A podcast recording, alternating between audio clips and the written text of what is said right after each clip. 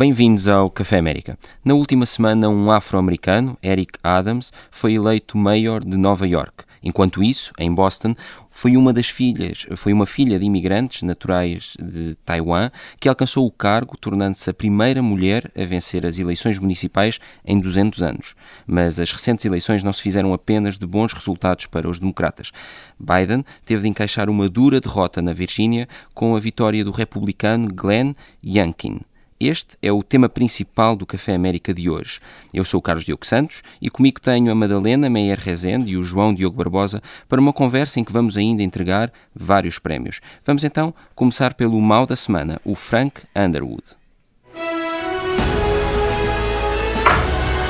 Please stop that. Stop what? Boa tarde, Diogo. Uh, vais-te centrar na queda das uh, ações da Tesla.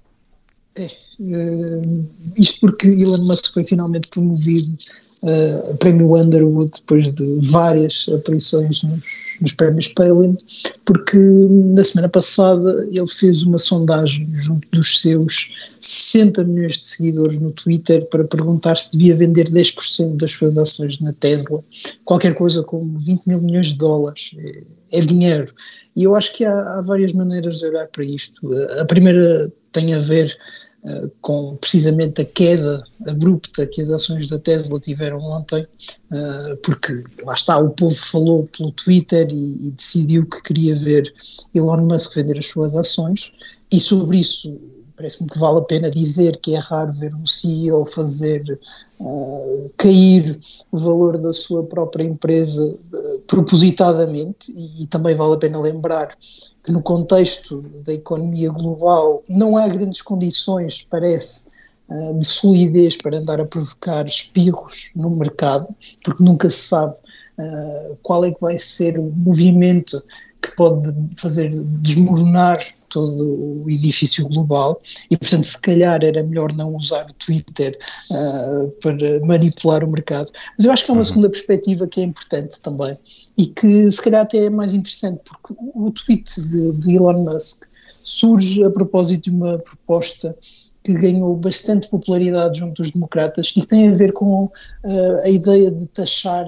ganhos não realizados com, com ações. E eu, eu posso explicar. Normalmente, uh, este tipo de tributação faz-se no momento da venda das ações e faz-se uma conta aritmética muito simples de ver por quanto foi vendida e por quanto foi comprada e a partir daí uh, perceber quanto há a tributar. O que os democratas queriam fazer era ir anualmente avaliando as ações e se elas, se elas se valorizassem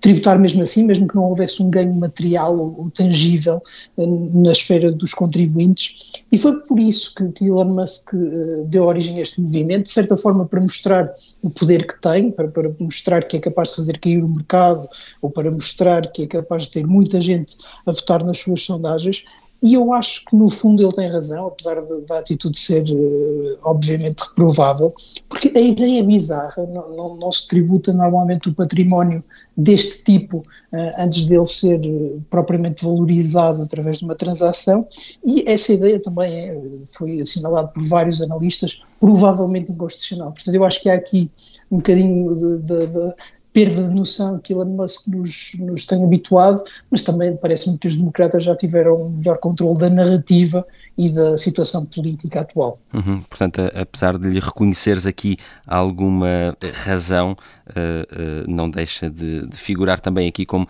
como o teu mal da semana.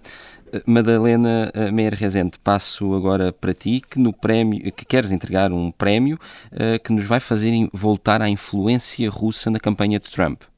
Sim, é verdade, aqui uh, durante cinco anos o famoso dossiê Steele, uh, ou seja, o documento no qual o, o, FBI se baseou para investigar a campanha de Trump em 2016, uh, eh, aparece aqui bastante, digamos, a perder grande, grande, grande credibilidade quando, quando se, se demonstrou esta semana que, uh, de facto, os, o informador desse, o principal informador desse, desse dossiê uh, é acusado de mentir, uh, enfim, em vários aspectos centrais ao FBI. Uh, para além disso, também é relevante que uh, a acusação principal deste, desta semana é o papel central que os democratas tiveram uh, em todos os aspectos deste dossiê, da investigação do FBI, e, portanto, como, como tentaram claramente manipular a Agência Federal para, para, para beneficiar Clinton, obviamente, não é? Daqui o meu Underwood, um pouco atrasado. Deixa-me só dizer, Madalena, houve uma grande discussão na altura sobre se seria toda esta confusão com, com a Rússia, com a influência russa, uma caça às bruxas ou não. Ah, e, e a verdade é que quanto mais se descobre sobre este dossiê especificamente, que foi aquele que, pelos seus detalhes, não só de, de influência russa, da Rússia, mas também de alguns detalhes sórdidos sobre a alegada vida do, do, presidente Trump em Moscou, foi aquele que captou maior atenção mediática e aquele que mais facilmente chegou às pessoas, e percebe-se como, uh, de facto, e tem de ser dito, Trump tinha razão ao dizer que estas alegações eram, as, as alegações especificamente deste dossiê eram falsas, foi provado que foram falsas, Exato. e não se sabe ainda exatamente quem uh, incentivou a que elas fossem reveladas. Há suspeitas que possa ter sido também uhum. uma manobra russa uh, para as promover juntos da imprensa, e portanto eu acho que aqui é, há uma boa lição sobre os limites da imprensa, sobre os limites até à, à resistência a Donald Trump, porque claramente aqui falhou o escrutínio jornalístico, provavelmente. Uh, Uh, a comunicação social devia ter tido alguma calma uh, antes de saltar para cima de, deste assunto, que na altura parecia bastante apetitoso, porque provava não só a influência russa, como lá está, tinha todos aqueles uh, detalhes divertidos sobre visitas a Moscou, mas prova no fundo que durante a presidência de Trump, boa parte de, de, da sociedade americana viveu num delírio de oposição em que qualquer coisa servia e de certa forma acabou por se aproximar daquilo que o Trumpismo representava e, e foi interessante perceber como o Trumpismo teve esse efeito de imã de aproximar até uh, quem se lhe opunha às suas próprias ideias e claramente aqui estamos perante um caso de fake news, já, já está provado. Uhum. Exato, e, e também um, fake news que demoraram uh, mais de 5 anos a serem reveladas, que também é um bocado grave. Claro, e com estes alertas uh, e com o fim do, dos maus desta semana, passamos para o Prémio Donut, que distingue o que de melhor aconteceu.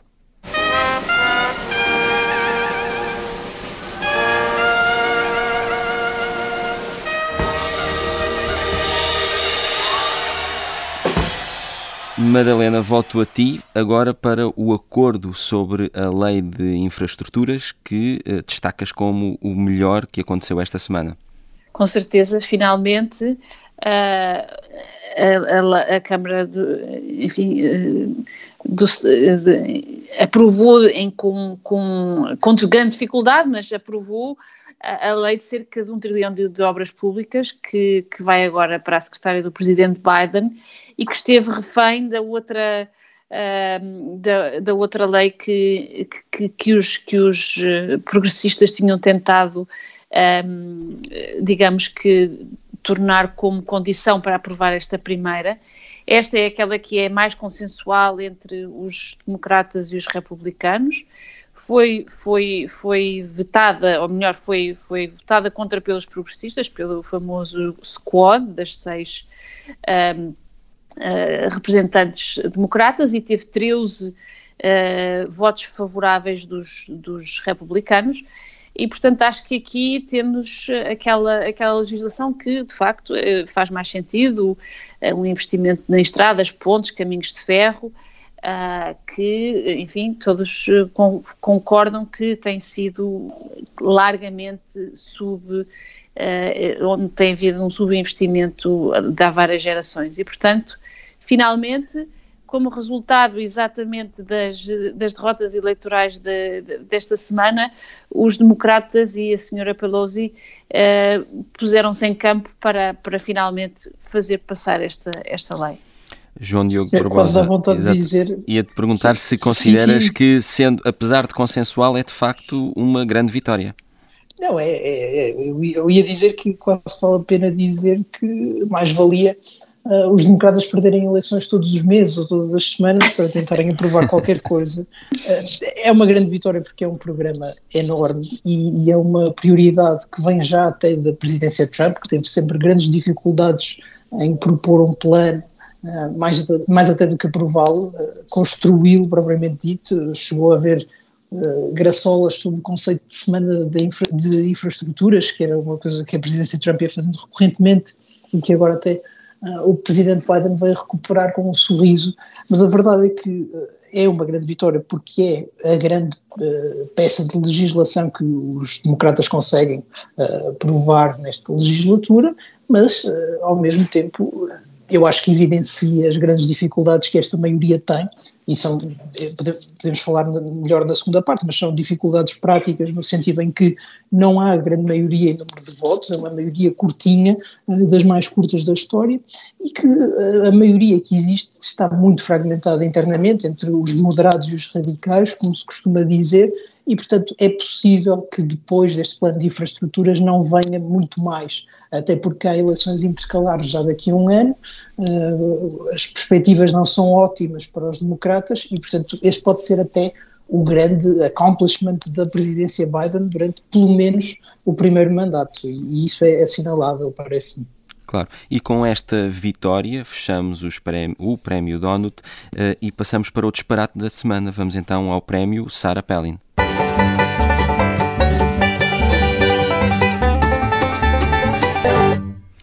João, o teu prémio uh, Sarah Pellin desta semana faz-nos recuar uns aninhos. Vais dar o teu Pellin ao Popas? É assim, eu, eu, até estive a ver na Wikipédia e o César, pelo menos em Portugal, acabou ainda antes de eu nascer e, portanto,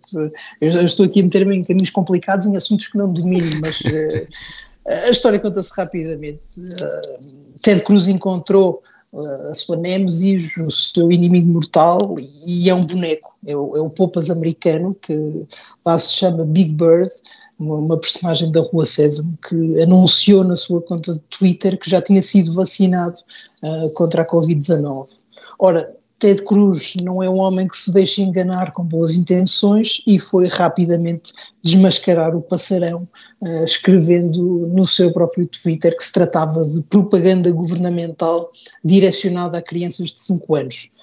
É evidente que ninguém esclareceu o, o, que tinha o governo a ver com aquilo, ou quantas crianças de 5 anos seguem a par e passo os tweets do, do Popas, uh, mas o assunto escalou rapidamente e escalou para uma guerra cultural entre negacionistas, céticos, moderados e ultravacinados. Eh, eu acho que tudo isto tem alguma graça, porque é Ted Cruz, um antigo candidato presidencial ou candidato a candidato a, a, discutir com uma personagem de ficção no Twitter, mas uh, todos nós sabemos que na América continuam a morrer mais de mil pessoas por dia uh, por Covid-19. E, e, é triste, parece-me, e é, é complicado explicar que quase um ano depois as vacinas continuam a servir para isto, mais para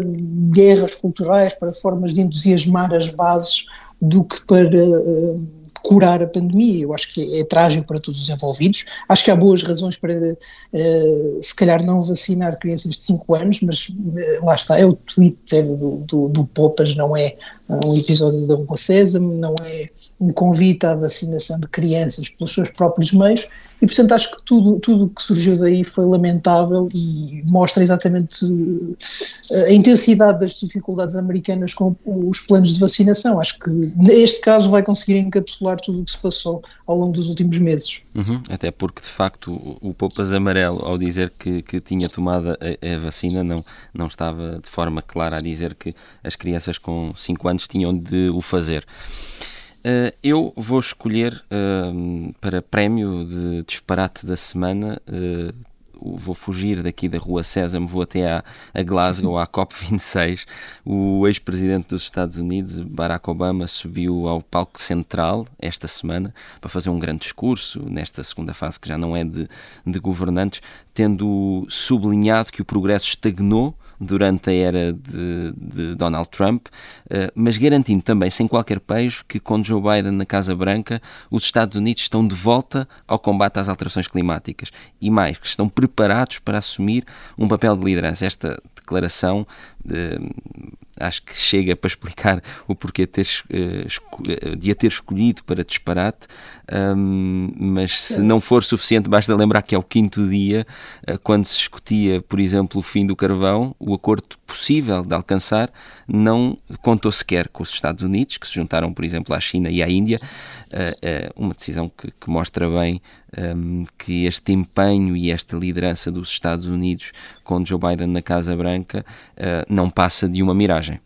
E, e, é interessante como Joe Biden parece viver simultaneamente vários dias da marmota, até ficando pelo tema uh, ambiental, no sentido em que a sua presidência depende muitas vezes de Donald Trump para se justificar e agora aparentemente também precisa de Barack Obama ou John Kerry para se valorizar externamente. E, portanto, acho que não,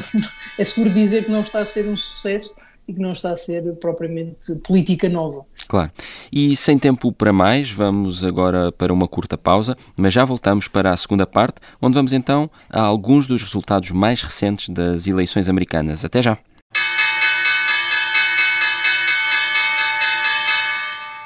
Bem-vindos à segunda parte do Café América. Os índices de aprovação de Biden estão num nível crítico. Segundo uma recente sondagem da CNN, 58% dos americanos considera que o presidente Joe Biden não prestou atenção suficiente aos problemas mais importantes do país e os resultados das eleições da última semana permitem retirar algumas conclusões. Se é certo que os democratas venceram Nova York, na Virgínia a eleição determinou a vitória do milionário Glenn Youngkin. João Diogo Barbosa, a propósito disto, podemos considerar sem margem para qualquer dúvida que o que aconteceu, por exemplo, neste uh, caso na Virgínia, se tratou de uma derrota para Joe Biden? Sim, acho que não, não, não, não se pode duvidar disso. Um, acho que os vários resultados uh, da semana passada mostram crise nos democratas e uma crise que é também nacional. Um, acho que isso se percebe. É verdade que houve vitórias, uh, sobretudo vitórias em zonas que são uh, tradicionalmente democráticas. E já lá vamos também. Mas, sim, sim, sim, mas a verdade é que tem de se tirar uma conclusão nacional a partir desses resultados, porque eh, se calhar até melhor do que sondagens, são de facto as eleições que, que nos permitem uh, tirar a temperatura dos eleitores. E eu acho que o que resulta da semana passada, não só na Virgínia, mas por exemplo em Nova Jersey, em que os resultados foram desapontantes, ainda que não necessariamente de derrotas ou de derrotas escandalosas, uh, mostram que há desilusão. E, e, isso é muito claro até pelas sondagens. Há essa sondagem da CNN, há sondagens que mostram uh, Joe Biden já abaixo dos 40% uh, de popularidade e, portanto, parece claro que, que estamos perante um, período negro da presidência Biden e, e, até da maioria no Congresso. Eu acho que isso explica pelos paradoxos uh, desta maioria, em que, por um lado, há um homem moderado e, e até pouco impressionante pelas suas opiniões ou até aparições públicas, que é eleito uh, por uh, bases que se motivaram por movimentos não exatamente moderados, como a pandemia, os movimentos até por vezes violentos do, do, Black Lives Matter, a resistência à presidência de Trump, que são de facto assuntos que despertam paixões não necessariamente moderadas nos eleitores. E, por outro, uh, uh, o paradoxo da, da, maioria democrata no Congresso, na, na, Câmara dos Representantes e no Senado, porque se é verdade que há uma maioria nas duas câmaras, também é verdade que os democratas não foram capazes de fazer passar a grande vantagem das presidenciais e dos votos a nível nacional para uh, maiorias legislativas. E, portanto, o que temos é uma maioria legislativa que quer aprovar todo o tipo de propostas e ideias de reforma profunda do país, mas que depois não tem números nem, nem, coesão interna para fazer aprovar as propostas e que eh, se pode até perguntar se tem legitimidade para o fazer, isto é, se uma das maiorias mais curtas da história dos Estados Unidos tem legitimidade para reformar tão profundamente o país, seja na, nos gastos com uh, despesas sociais, seja na legislação ambiental, etc. Tudo aquilo que nós sabemos, até da, da reforma dos cuidados médicos. Eu acho que uh, é importante ler os, os resultados da Virgínia, por exemplo, mas das eleições em geral, com a aprovação na semana passada do plano de infraestruturas, porque me parece que a semana passada provavelmente fez acabar um, o tempo de policy making desta, desta maioria, desta presidência. Acho muito improvável que a partir de agora, com o receio que se criou em relação aos resultados uh, para as intercalares do próximo ano, seja possível convencer quer radicais, quer moderados, de que vale a pena uh, avançar em matérias mais espinhosas como a imigração, como uh, os gastos sociais, etc. Acho que aquelas longas discussões que vamos tendo aqui de moderados que se recusam a votar com os radicais ou de republicanos que não querem votar com os democratas se vão acentuar nos próximos meses e se de facto, como parece ser provável agora,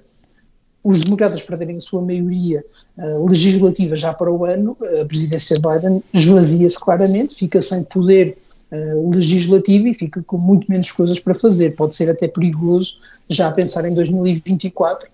pensar a sustentabilidade desta presidência. Claro, e, e de facto eh, falaste aqui, eh, reforçaste agora no final novamente o exemplo da, da Virgínia, que é de facto eh, um, um sinal até um pouco acrescido por este milionário, Glenn Youngkin, ter sido apoiado desde o início por, pelo ex-presidente dos Estados Unidos, Donald Trump. Mas, Madalena, em Nova Iorque o cenário foi bem diferente. Uh, o democrata Eric Adams, o segundo afro-americano da história a consegui-lo, venceu as eleições e tomará posse como mayor já em janeiro. É verdade, é, é, um, é uma vitória para os democratas, mas é também uma vitória, enfim, dentro dos democratas, e, e, há que ver que, de facto, de, uh, os dois partidos estão, estão, estão polarizados internamente quase tanto como estão entre si, entre, no caso dos democratas, entre progressistas e moderados, é uma, é, um, é uma vitória para os moderados, ou seja, e é de facto uma, uh, um, grande, um grande aviso para esta tendência mais esquerdista eh,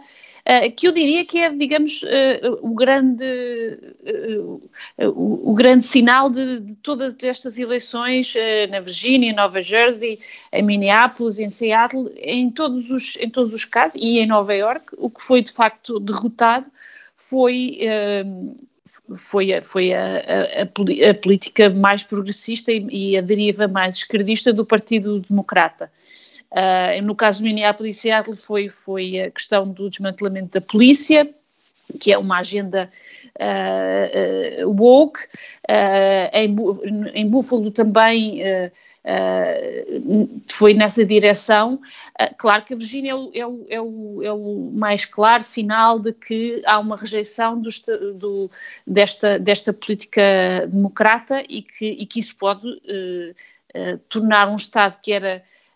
como eles dizem, bright blue, ou seja, firmemente democrata, uh, numa, vitória, numa vitória republicana. E, portanto, eu diria que, que a grande. Uh, e aqui em Nova Iorque podemos, uh, podemos também incluir, apesar de ser uma vitória democrata, é uma vitória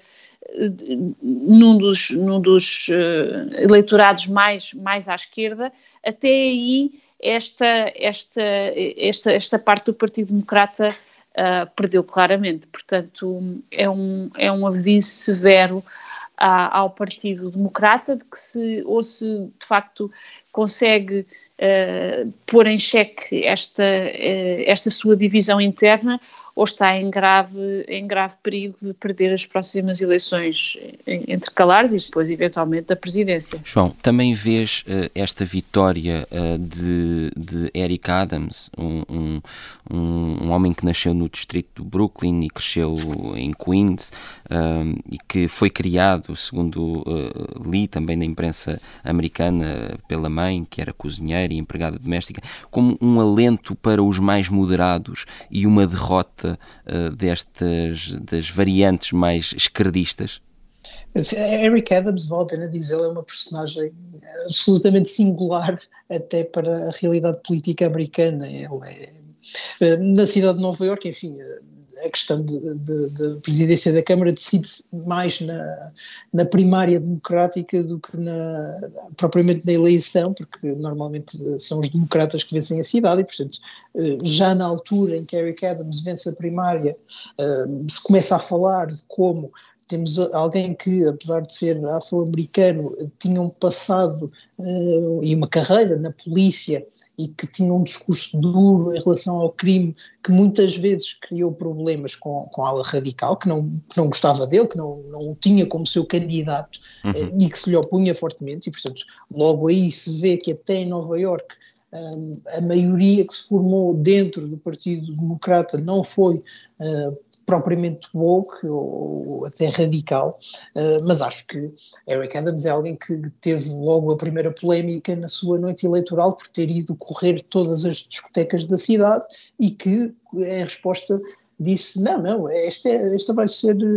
Este é o modelo da minha presidência. Eu vou ser um presidente que está aí às quatro da manhã a falar com as pessoas, porque esta cidade nunca dorme. E, portanto, eu acho que isso não não é exatamente possível emular noutros pontos do país, mas acho que é um de muitos um, sinais de que, eh, eh, mais até do que o radicalismo nas políticas, hum, eu acho que o que realmente tem sido tóxico para os democratas ao nível eleitoral é a cedência ao discurso, e nós falamos muito do woke, e eu acho que esse discurso se tem provado muito tóxico eleitoralmente. Na Virgínia, novamente, nós, nós insistimos aqui há várias semanas, porque esta tem sido uma eleição simbólica, no sentido em que foi ganha pelos democratas ainda há meses de, nas eleições presidenciais com grande margem, 10 pontos de vantagem para Biden, e agora foi perdida, mas na Virgínia a campanha chegou a entrar fortemente na questão da, teoria crítica e o discurso racial nas escolas, por exemplo. Eu acho que os democratas podem fazer o discurso de Bernie Sanders de mais Estado social, de socialismo no sentido de, de, um Estado presente, um Estado forte, eh, eu acho que isso não traz um sucesso eleitoral. Mas quando os democratas começam a ceder a outro tipo de, de ala radical dentro do seu partido, a ala woke, a ala do, do discurso interseccional, por exemplo, isso tem sido muito pesado em termos, eh, em termos eleitorais e eu acho que tem sido essa também a grande lição da presidência Biden, porque quando nós falamos nos primeiros meses naquele período de graça uh, absolutamente extraordinário em que Joe Biden parecia incapaz de falhar, o que se estava a discutir eram precisamente uh, propostas de infraestruturas, propostas de gastos sociais, uh, propostas para dar dinheiro às pessoas, dar cuidados de saúde, dar formas de, de cuidar dos filhos em casa e enquanto se falou em aprovar essas políticas que são bastante radicais para a realidade americana, a presidência Biden aguentou-se. A partir do momento em que eh, essas ideias encontraram obstáculos procedimentais, eh, encontraram obstáculos no Congresso de serem aprovadas, de serem negociadas à vírgula, e começou a surgir de novo a força do discurso woke nas universidades, nas escolas até secundárias, a presidência Biden começa a perder o controle da narrativa. E isso é muito importante, eu acho que é a grande lição para os democratas, já para as eleições do próximo ano, que provavelmente estão perdidas, mas daqui em diante eu acho que há grande margem para ser radical em termos de políticas e até em termos ambientais, que é sempre aquela questão mais uh, de margem, mais uh, duvidosa em relação à tolerância do povo mas eu acho que não há qualquer margem para ceder a discursos como defend a polícia, acabem com a polícia de todo, eh, vamos ensinar a teoria crítica nas escolas, tudo isso é um uhum. beco sem saída para os democratas. Claro. Oh, Madalena, de qualquer maneira, além de, de Nova York, temos também o exemplo de Boston, em que um, um resultado inédito mostra aqui também uma, uma chegada ao poder de alguém improvável. A filha uh, de imigrantes oriundos de Taiwan, Michelle Wu, uma mulher de 36 anos, tornou-se a primeira mulher e a primeira pessoa não branca a vencer as eleições municipais em 200 anos. Um, que sinal é que tiramos daqui? Uh, há, aqui um, há aqui um sinal que parece que, que é, pode parecer um bocadinho contraditório com o que estivemos a dizer agora, uh, mas penso que não é, ou seja, que uh, de facto há um movimento de mobilização e de mudança política profundo na América, que também passa e bem, segundo o meu ponto de vista, pela, enfim, pela inclusão de muitas minorias, até nos sítios menos prováveis, como Boston, e que isso é um, é um sinal, é, é, um, é um progresso da democracia americana, ou seja, de facto é, é sinal da pujança da democracia americana e de como também esta polarização, como é normal em muitos, uh, enfim, em todas as democracias, a polarização traz novas, uh, novas forças da sociedade para, para, para serem representadas de forma mais, mais, mais expressiva e provavelmente mais justa no estabelecimento, enfim, pelo, pelo estabelecimento político, que muitas vezes é um bocadinho uh, exclusivo, ou seja, uh, de facto faz parte de uma elite, uh, é constituído por uma elite que tradicionalmente é uma elite branca de, das universidades, etc. E, portanto, em Boston, que é, enfim, é epítome deste, deste, desta elite, digamos, universitária, uh, e, e, mais rica, até aí este, este, movimento está a acontecer. E obviamente que o Squad e todo, todo o wokeismo do, do, do, do Partido uh, Democrata, mas também uh, o trumpismo e, e, e, essa, e esse fenómeno no Partido Republicano significam que há novas, novas forças políticas e sociais que estão de facto a ser incluídas. Eu acho que isso. É um, é, é, um aspecto desta nova, eh, enfim, de, de, deste, deste, novo tempo da, da, da democracia americana. Uh, e tem, tem este lado que, por um lado, eh, nós vemos tem, tem lados que estão a levar a uma polarização muito difícil e uma integração muito difícil uh, da, da, população, ou seja, as pessoas, há uma espécie de quase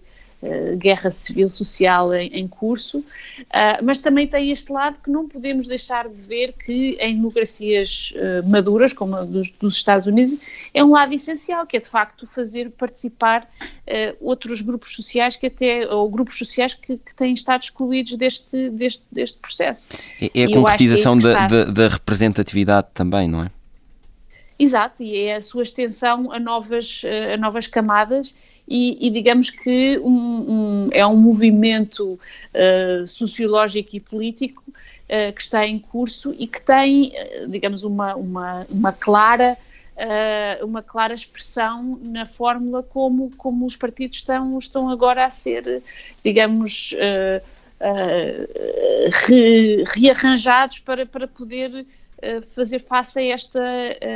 a este terremoto, digamos assim, sociológico.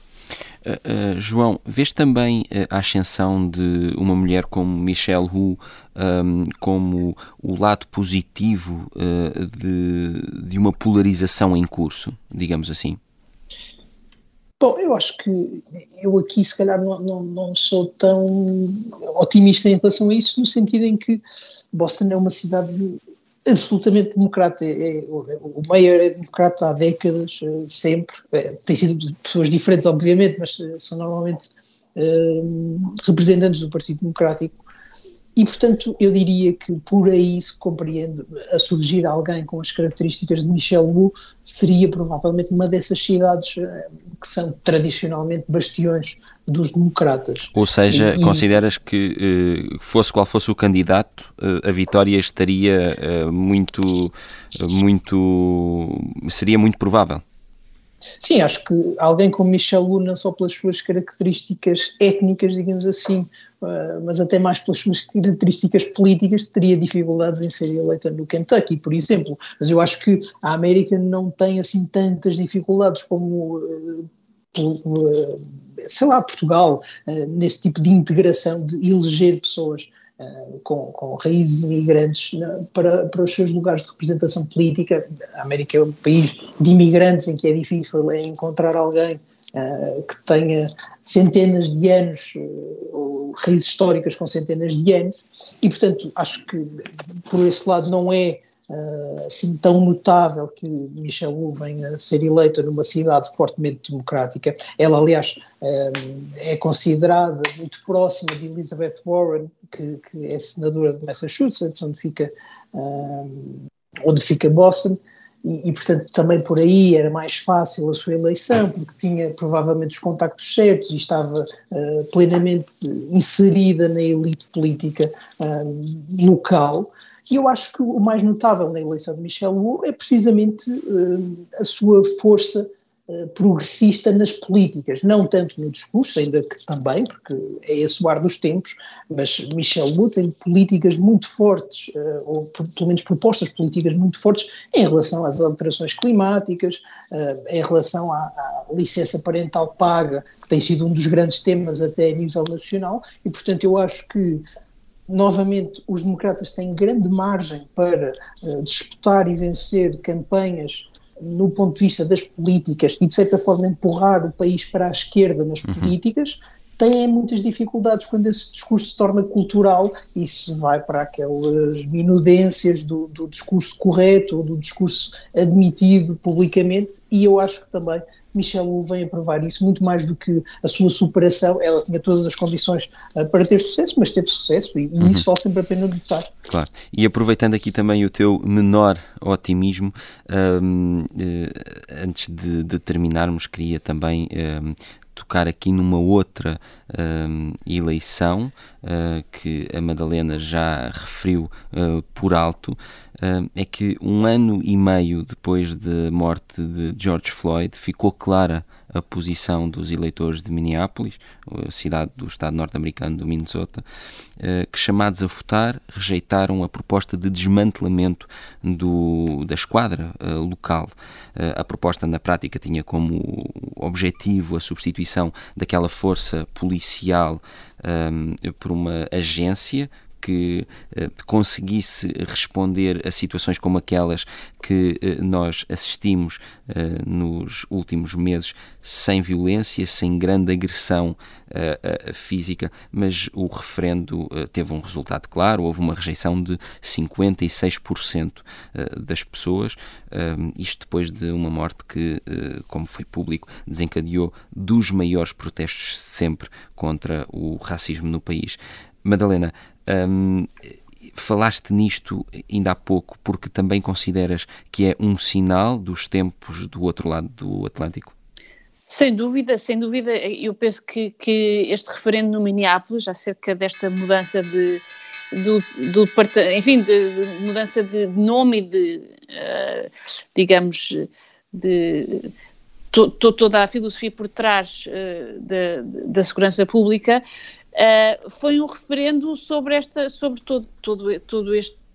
todo este debate à volta que, que, surgiu à volta da morte depois da morte de, de Floyd e que uh, demonstra que a maior parte das pessoas estão de facto contra esta ideia do defund da polícia e, e, de acabarem com os departamentos de polícia. Já também uh, o maior, a eleição do maior de Nova Iorque demonstra isso, que as pessoas uhum. estão de facto preocupadas com, com a manutenção da, da lei e da ordem e que esta, digamos, esta, esta agenda mais à esquerda parece um bocadinho pie in the sky para toda a gente que, ou para grande parte uh, dos, dos votantes uh, americanos. Claro. E com estes sinais mais e menos positivos uh, para a administração de Joe Biden, o Café América desta semana fica por aqui. Estamos de regresso todas as semanas, às terças-feiras, na Rádio Observador. E pode ouvir-nos sempre que quiser em podcast. Boa semana.